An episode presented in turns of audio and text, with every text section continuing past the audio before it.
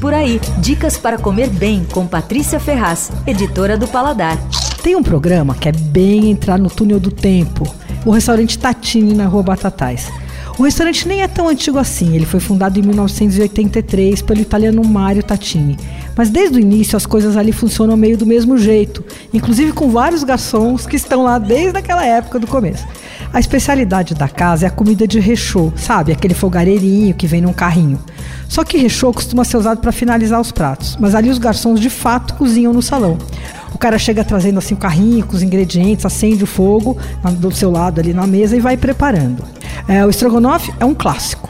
Não parece muito com o original russo, porque leva molho roti, molho de tomate, além de mostarda, molho inglês e creme de leite, que são é, tradicionais. Mas é gostoso e vem com arroz e batata palha. E o garçom traz o carrinho com as carnes, os cogumelos, os ingredientes ali, a cebola picada, a manteiga e tal, e vai fazendo ali na sua frente. É gostoso ficar acompanhando. É, outra coisa divertida ali é o espaguete cozido dentro do queijo. O garçom traz o recheio e também um queijo gigante, de uns 200 quilos, eu acho.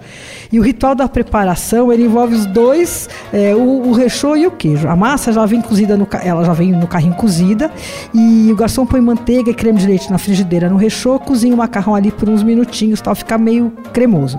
Aí ele pega aquele macarrão cremoso, escava um pouco do queijo, joga o macarrão lá no queijo, fica misturando, misturando, misturando, aí vai derretendo um pouquinho do queijo e aí depois ele traz de volta pro recheio, dá uma esquentada de novo no prato. Bom, o salão vai ficando com cheiros diferentes, né? Da cebola sendo refogada, é, do, da carne sendo frita. Então é um, é um monte de cheiro ali, mas é gostoso.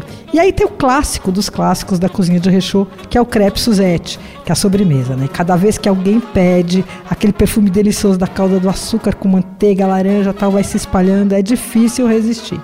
O Tatini fica na rua Batatais 558. Você ouviu Por Aí Dicas para comer bem com Patrícia Ferraz, editora do Paladar.